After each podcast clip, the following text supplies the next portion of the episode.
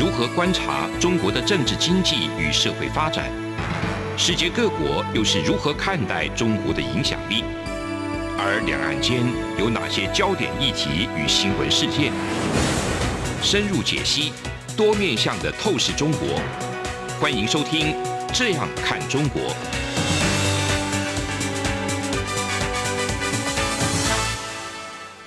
各位听众，大家好，这里是中央广播电台台湾之音，我是《这样看中国》主持人陈冠廷。那我们今天想要跟各位听众谈一谈最新的中日关系的进程，特别是要讨论这个日本新版的安保战略。我想首先跟大家先介绍一下最新的这个日本的安全战略情势，然后呢，接下来再邀请国立中山大学中国与亚太区域研究所的郭玉仁教授。来跟我们做一些深入的解析。阳光，翅膀打开了世界之窗；是阳光，翅膀环绕着地球飞翔。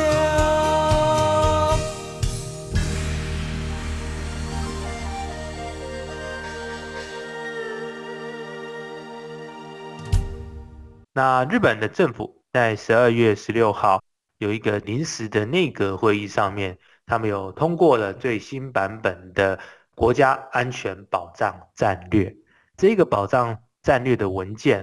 算是在日本的在这个第二次世界大战后主要的安全政策的一个改变。那在里面的这些文件的内容，也有提到台湾，特别是中国在台湾的海空的这个，或者你说是 ADIZ，或者甚至有些时候已经。极端的接近我们国家的这个领空、领海这个周遭的空域，那他们对这些都有保持着一些忧虑。那在这一次他们的这个安保的这个战略的文件中，也有提到台湾这一种国家战略。那有一些范畴，比方说是有愿景、目标跟方法，就是它的这种防卫的，因为。日本是在二战之后基本上是没有军队，那他们都是用防卫军啊，不，或者说这个自卫队，主要用这样子的方式，而不是用这种类似国军的这种状态。所以他们一直以来的定调或者是目标都是以防卫为主。除了这个之外，还有规范自卫队他们的这种五年的，或者是说这几年间的经费来的一种准备的这种计划。那新版的这一个战略，主要是有提到，主要有提到说可以，你也可以说是被动式反击，或者说比较有一种攻击性的这种说法，就是去击毁敌方的飞弹、导弹基地的这种反击能力。那这样子的做法，当然是会引起中国的这个担心，他会觉得说，哎，你是不是在二战之后，你已经要慢慢的从防卫。慢慢转回比较有那种进取性。那另外一方面啊，就是至少是日本方会认为说，反击能力当然是有跳脱过去的一个架构，可是它没有背离这一种日本的和平宪法。这种反击的这个策略是在对中国的这种武器的这种值、武器的量哈，就说中国的军事的能力，不管是值跟量，都已经是。不仅仅在亚洲，甚至是在整个全球的范围内，都已经是相当先进。那如果说日本必须要在这个承受第一级之后，然后还没有办法去这个专注在反击能力，那变成说他就没有办法将自己的损害往下降。那如果说拥有反击的这种能力，再有准备被攻击的这个状况。就是你就已经事先有探知，或者是透过这种情报共享得到的时候，先提醒进行这种反击，其实是一种能将损害降到最低的方式。那在不改变和平宪法，在不改变和平宪法的精神之下，要怎么样逐渐的走向这个被动式防卫到主动式防卫？我想这都是未来我们可以去思考的一个方向。这也是日本。最近在这个新的这种防卫的这种政策做调整时，我想这是一个很重要的一个里程碑哈。那现在除了中国之外，当然，中国会认为说这是一个就是针对他们的这种高性能的飞弹的这种能力所做出来的这种和平的宪法精神之下的战略调整。但其实也不仅仅是针对中国了哦，还有北朝鲜，朝鲜的这些问题三不五时就发射这种导弹来去挑衅日本。那这样子的做法也迫使日本的这个联盟必须要达成一些共识，来拥有可以在攻击敌方阵营、敌方的飞弹基地的一种能力。那我想，不管是这个乌克兰。跟俄罗斯的战争也好，我们都很清楚的知道，主动式的这种防御还是比被动式的还要好一些。因为如果没有办法在源头上给予一些贺阻的话，那像俄罗斯这样，就是不断的使用他们的这种飞弹来去攻击乌克兰的这些关键的民生设施，导致乌克兰在寒冬的时候又拿不到电，又又没有暖气，这样。造成这个国民的经济、身体还有财产的损伤是难以估计的。所以日本这一次，不管是你说提高军费、提高反击能力，或者是说在这个针对对方的这种飞弹能力的打击，我想都是都是有具有这种前瞻性的做法。那根据哈这个 VOA，也就是美国之音。针对这些议题，他们也有采访日本广岛大学的助理教授伊藤隆泰。那教授在这个报道里面有提到说，日卫队或有这个反击能力，可能也有相对的另外一方的一个说法，就是说让中国又在扩张军备的作为一个借口。那这种日中之间可能会发生所谓的安全的困境，也就是说，这对方或者是双方。都是要应对对方的这种武力或者是策略来增强自己的能力。那在这种情绪之下，就会造成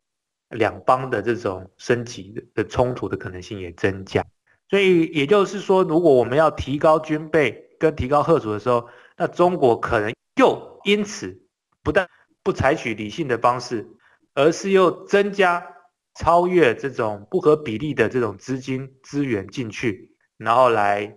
提高自己本身的军备，那变成这样子的贺主效应，可能会反而造成对方的这种升级状况。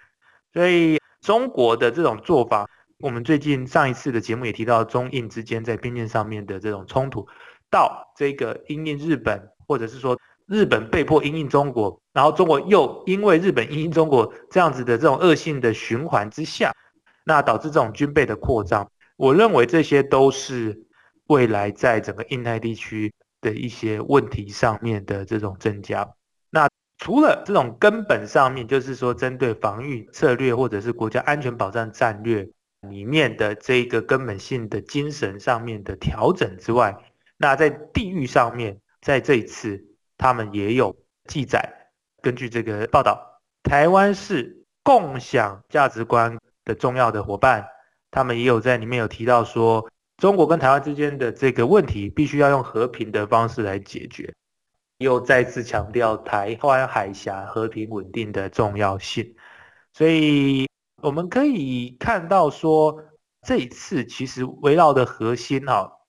就在于中国与台湾这样子。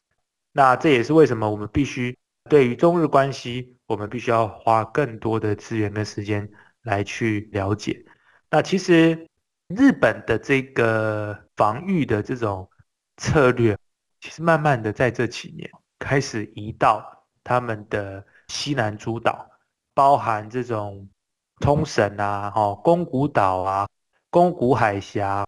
还有这个奄美海峡哈，这种种种啊，中国如果要从他们的近海走到这个远洋，要跨越哦，所谓第一岛链时，那这些地方啊都是非常重要的一个。在战略上面都是非常重要的，防御上面、策略上面都要呃去重视。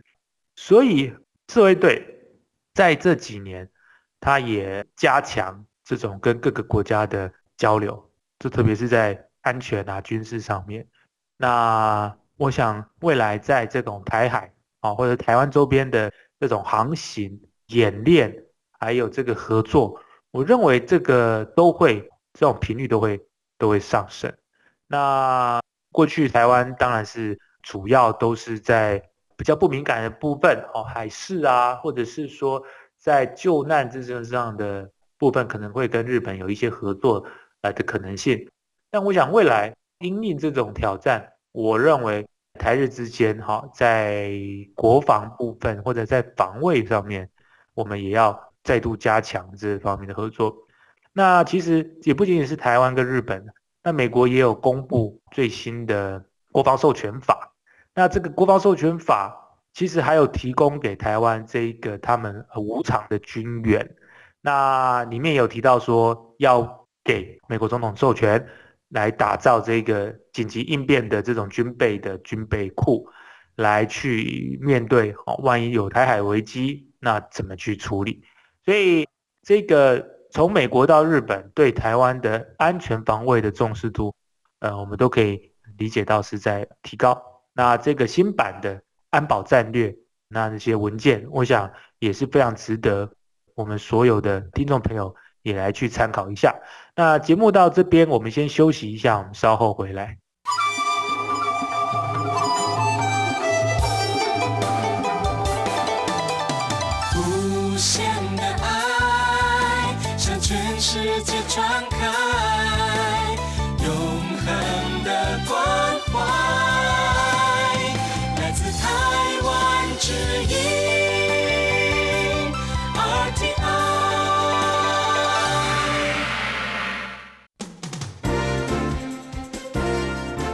从两岸、国际、历史文化与财经等角度透视中国的《这样看中国》节目，每周一到周五晚间九点三十分到十点在中央广播电台播出。如果您对《这样看中国》节目有任何收听想法或意见，欢迎寄信到台北市北安路五十五号，也可以透过电子邮件的方式。节目有两个信箱：二零二零 at r t i 点 o r g 点 t w，或是二零二零零二零三 n e w s at gmail dot com。再次谢谢听众朋友们的收听与支持，请持续锁定。每周一到周五晚间九点三十分到十点播出的《这样看中国》节目，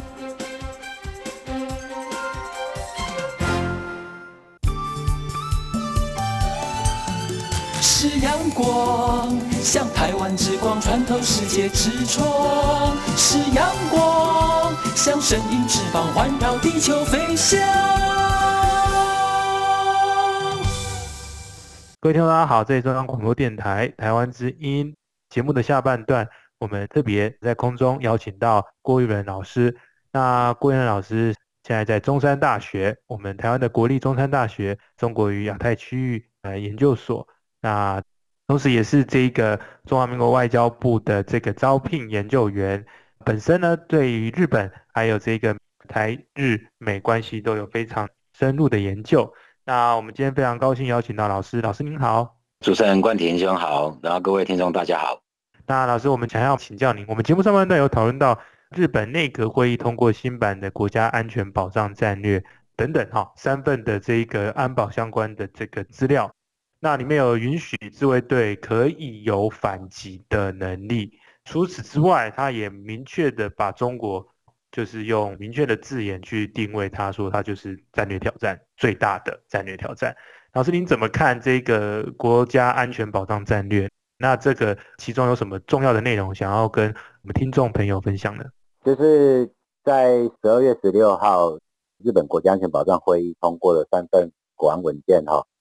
那第一份当然就是日本国家安全保障战略。那日本国家安全保障战略基本上是作为日本国防政策跟外交政策的一个纲领线。那今年通过的是第二版，上一个版本也是战后日本第一个版本，是在二零一三年的时候，这个安倍首相执政的时候所通过的啦。所以安倍首相在当时提出所谓的积极和平主义，来作为日本国防跟外交政策的主要的一个纲领。那这次是试过将近快十年啊，在二零二二年的十二月十六号通过的第二版本。这一次的日本国家安全保障战略，基本上第一个，如同刚刚主持人所提到，第一个重点就是说允许日本自卫队拥有反击能力啊。那我要特别说明一下，这个所谓的反击能力这一个概念，其实在日本已经被讨论了将近快二十年。那它原来的这个名称叫做敌基地攻击能力。那它的概念其实非常简单哈，就是当日本政府掌握有明确的情资，有某一个敌国，他已经做好准备，准备要用飞弹来攻击日本之后，那日本自卫队可以在基于这个既定的情资里面，可以去瘫痪。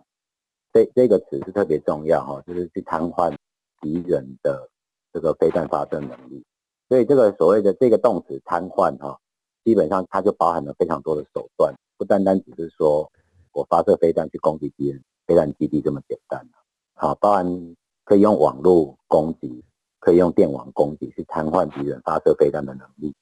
所以这一次通过的反击能力，基本上就是从这个所谓的敌基地对敌基地攻击能力而来的。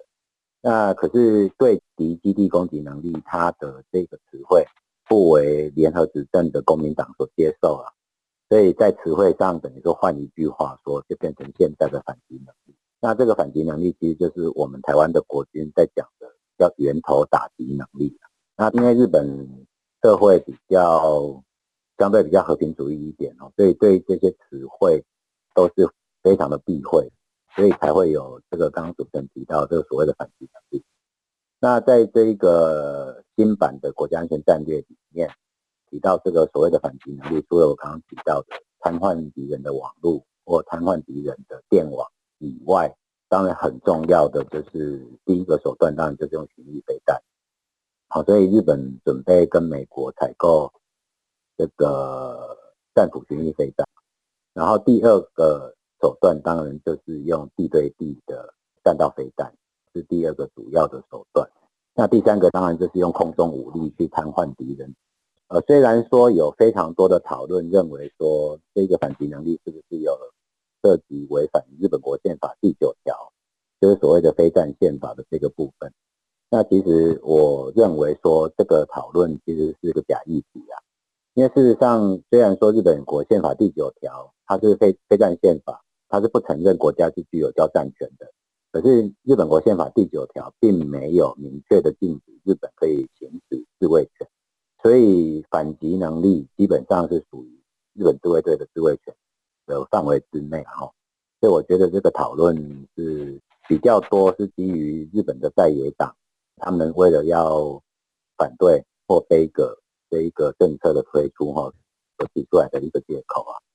所以这个是第一个很主要的一个转变。然后第二点当然就是有关刚刚主持人也有概略提到哈。就是有关日本国防预算的部分啊，在未来，这是他第二份国安文件了，就是所谓的防卫计划大纲。那防卫计划大纲是日本五年期的这个国防政策纲领。那基本上在未来，就从二零二三到二零二七年这五年，日本的国防预算会从过去是过去五年的国防预算是二十七点五兆日元。那在未来二零二三到二零二七五年的国防预算将近会增加到四十三兆日元，然后甚至于这个安田文雄甚至于发下豪语哈，要在二零二七年实质的国防预算要到百分之二的 GDP 然后，那百分之二的 GDP 的话，就日本的 GDP 规模大概是五兆美元。那如果真的是到百分之二的 GDP，那日本的国防预算就会高达将近大概是九百亿美元这么多了。啊，现在是只有四十三兆，四十三兆的话除以五年，每一年是八兆多日元。那八兆多日元换算成美元，大概也是七百多亿美一年的国防预算哦，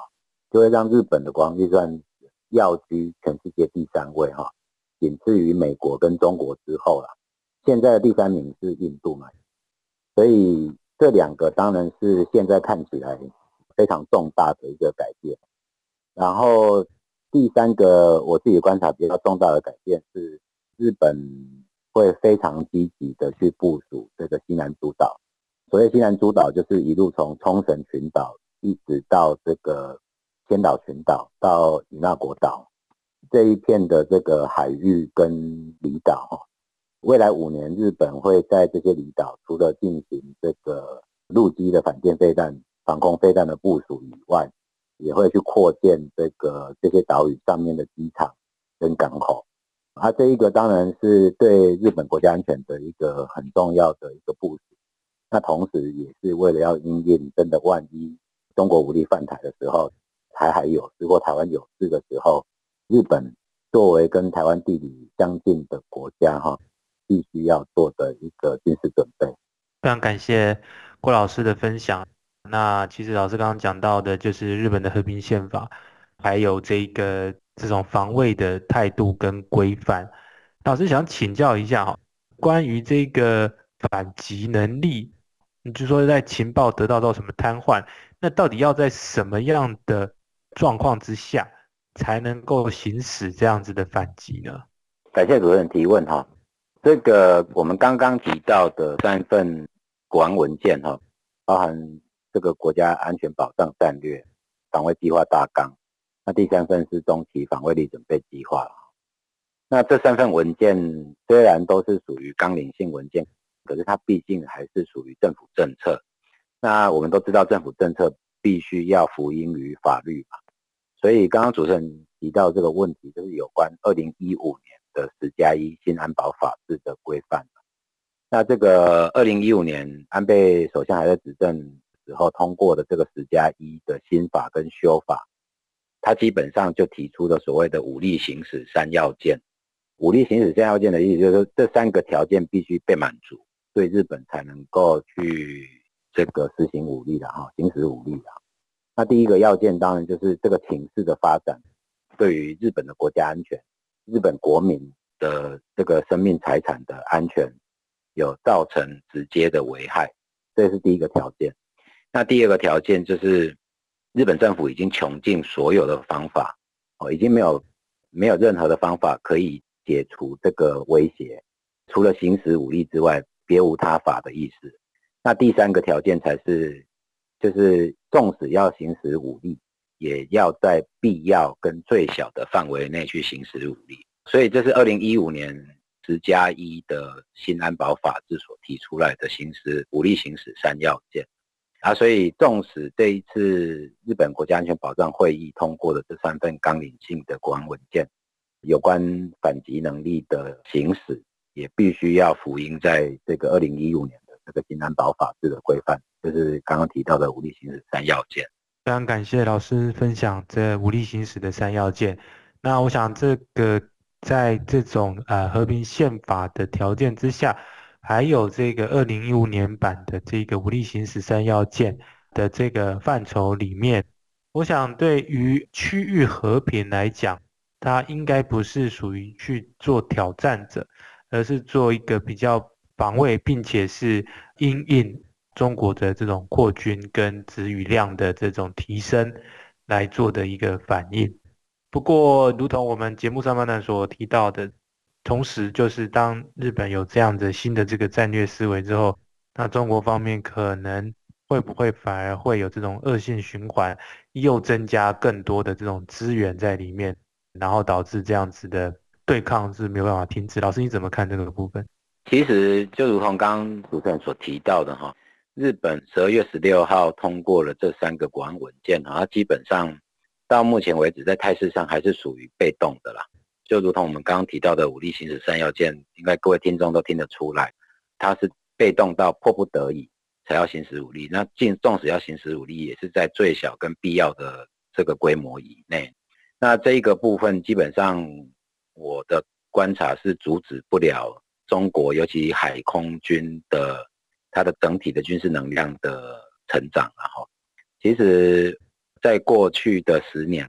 那这个趋势也会持续到二零三零年代结束，就是到一直到二零三九年。以中国海军为例，哈，中国海军每一年都是以超过百分之三的规模在持续的成长，所以换句话说，这个大概每过十年，中国海军的整体的能量，就是它 military capacity。就会增加超过三分之一，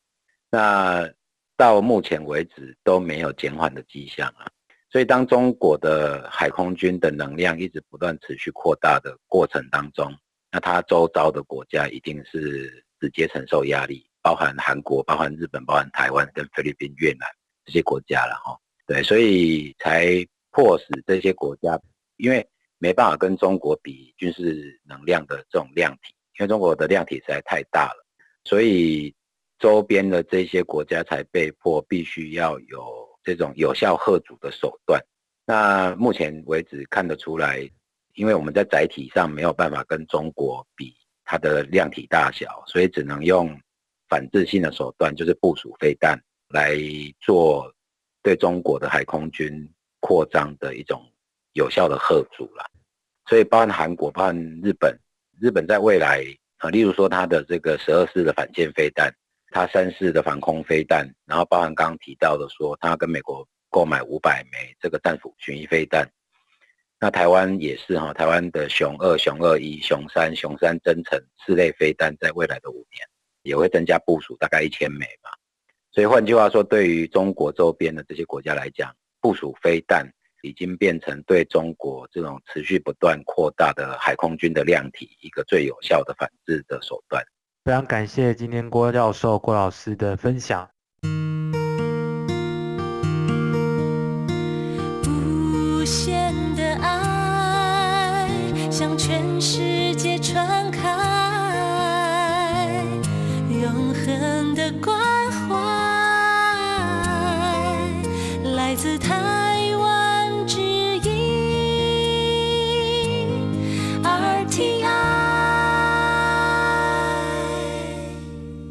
各位听众，大家好，这里是中央广播电台台湾之音，我是主持人陈冠廷。那我们可以知道说，这个中日关系啊，当然随着这个这种军事上面的潜在的对抗，呃，变得比较紧张。那尽管在台湾的部分，我们也是遇到呃类似的挑战。那我们相信，未来随着这个日本在它的战略上调整之后，台湾也一定会寻觅这种同步的方式，让台湾能够更具备在这个印太区域里面能够拥有相对的安全实力，来确保台湾的这个稳定，然后确保台海的这个繁荣与和平。那我想这也都是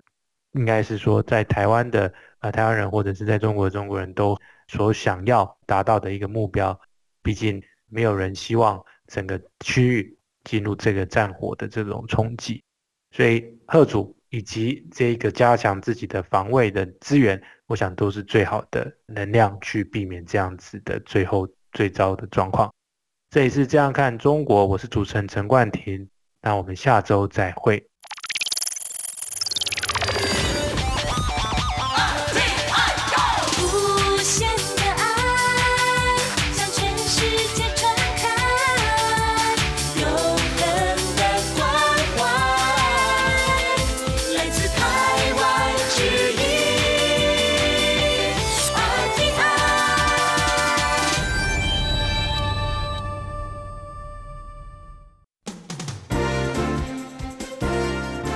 从两岸、国际、历史文化与财经等角度透视中国的《这样看中国》节目，每周一到周五晚间九点三十分到十点在中央广播电台播出。如果您对《这样看中国》节目有任何收听想法或意见，欢迎寄信到台北市北安路五十五号，也可以透过电子邮件的方式。节目有两个信箱：二零二零 at。R t i 点 o r g 点 t w，或是二零二零零二零三 n e w s at gmail.com。再次谢谢听众朋友们的收听与支持，请持续锁定每周一到周五晚间九点三十分到十点播出的《这样看中国》节目。